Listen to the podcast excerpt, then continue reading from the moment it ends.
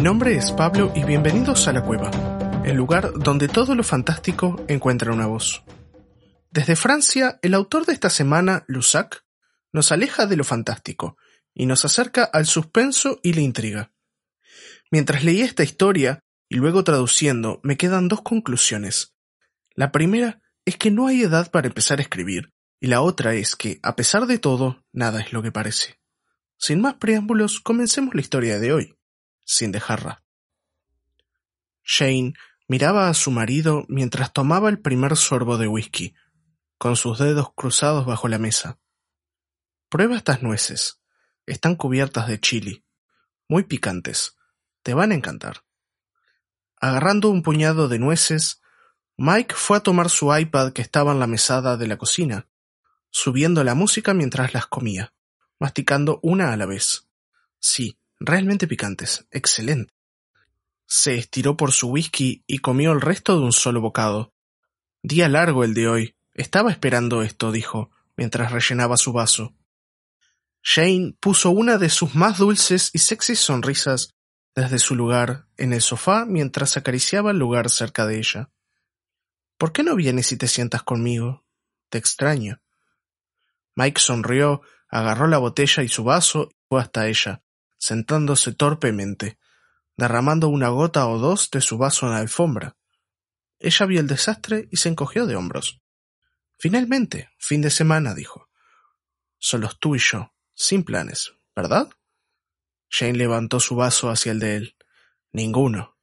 Brindo por un buen y largo descanso para ti. Ambos bebieron sus tragos al unísono, golpeando sus vasos en la mesa como si se tratara de tequila.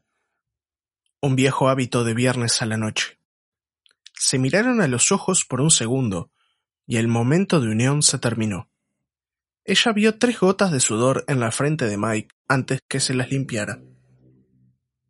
¿Hace calor aquí o soy yo? Probablemente eres tú. Yo me siento bien. Toma otro trago. Después de servirle un generoso shot de whisky y otra copa de vino para ella, se apoyó sobre el respaldo de su silla, balanceando el vaso entre su índice y su pulgar, moviendo su contenido en círculos. Él le lanzó una mirada indescifrable. Sigue siendo tierno, pensó ella. Pero no importa. Ya no hay vuelta atrás. Mike tengo algo que decirte. Ella sonreía para sí misma mientras notaba que él se aflojaba el cuello de su camisa en aparente incomodidad. En un hondo respiro, ella confesó. Ya no te amo. Perdón, Mike, pero ya tuve suficiente. De ti y todo esto. Ella dijo moviendo su mano, señalando el living inmaculado. Cometió una locura, y ya no hay vuelta atrás. Mike tragó, mejor dicho, trató de tragar, pero descubrió que su garganta ya no lo obedecía. Ah, finalmente vas a confesarme todo, dijo él, aclarando su garganta y poniendo su vaso en la mesa. Vamos, cuéntame acerca de tu amante. Estoy muy interesado. Con ojos de sorpresa preguntó ¿A qué te refieres? ¿De qué estás hablando? Sé de tu pequeña aventura desde hace seis meses, querida. Él pausó para tomar otro trago de whisky. Sí, sé todo sobre sus visitas durante el día, y todo sobre tus martes a la noche en tus clases de fitness. Entonces dijo abruptamente ¿Clases de fitness? Mentira. Riéndose, se recostó contra los almohadones, cerrando sus ojos, y sin volver a abrirlos dijo Bob tiene un lindo apartamento, ¿no? Lo conozco bien. Jane quedó observando a su marido, con su mandíbula desencajada. Tú también debes saber algo. Iba a decírtelo mañana, pero podrías saberlo hoy. Esta aventura con Bob es realmente parte de nuestro plan. Verás, nosotros estamos realmente enamorados. Él abrió un solo ojo, notando la expresión en su cara. Sonrió y lo volvió a cerrar. Jane lo miraba, congelada. Conozco a Bob desde hace dos años, y hemos sido amantes todo este tiempo, continuó. Nuestro plan maestro es escaparnos, solo nosotros. Pero primero debíamos encargarnos de este molesto asunto de mi codiciosa esposa.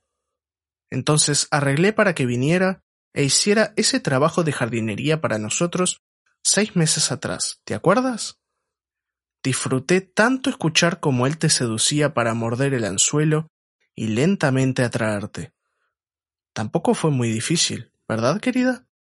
Te conozco, Jane. Tú y tu fetiche por hombres con barba. Esa es la razón por la cual le sugerí que se dejara crecer.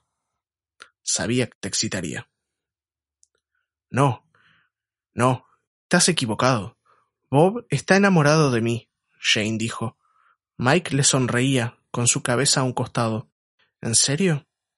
¿Estás segura? Jane de repente dejó de sentirse segura. Pásame mi bolso. Te voy a mostrar algo, dijo. Su cabeza se movió un poco mientras él luchaba por mantener sus ojos abiertos. El sudor comenzaba a caer por su frente. Revolvió su maletín mientras sacaba una hoja de papel. Con su mano temblando, Jane tomó el recibo de las temblorosas manos de su marido. Era la confirmación de dos pasajes de avión. Viendo los detalles del vuelo, vio un pasaje a nombre de Mike, reservado para el próximo lunes, el otro a nombre de Bob, reservado para hoy. Jane, consumida por la incredulidad, miró el reloj. Era para un vuelo que despegó hace veinte minutos. La sangre se fue de su rostro, mientras que todas las piezas encajaban en su lugar. Quería huir de su matrimonio, y entonces Bob llegó con la idea de poner veneno en la bebida de su marido. Mike se recostó en el sofá, descansando su cabeza en los almohadones, y continuó. Nosotros ya cerramos todas nuestras inversiones, y el dinero debería estar en una cuenta nueva en Suiza ahora. Pronto para cuando me una a él el lunes. Él trató de continuar. Mientras fruncía el ceño, sus ojos se cerraban pese a sus esfuerzos por mantenerlos abiertos.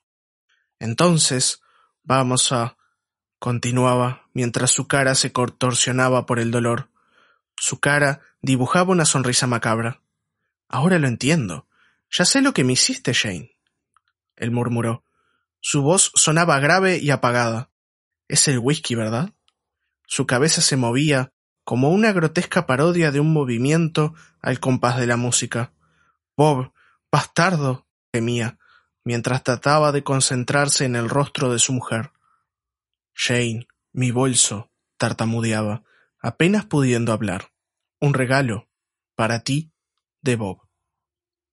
Jane, paralizada, miraba a su marido doblado de dolor en su sofá, su brazo derecho moviéndose en un débil intento de señalar en la dirección de su portafolios, mientras el otro temblaba en su falda.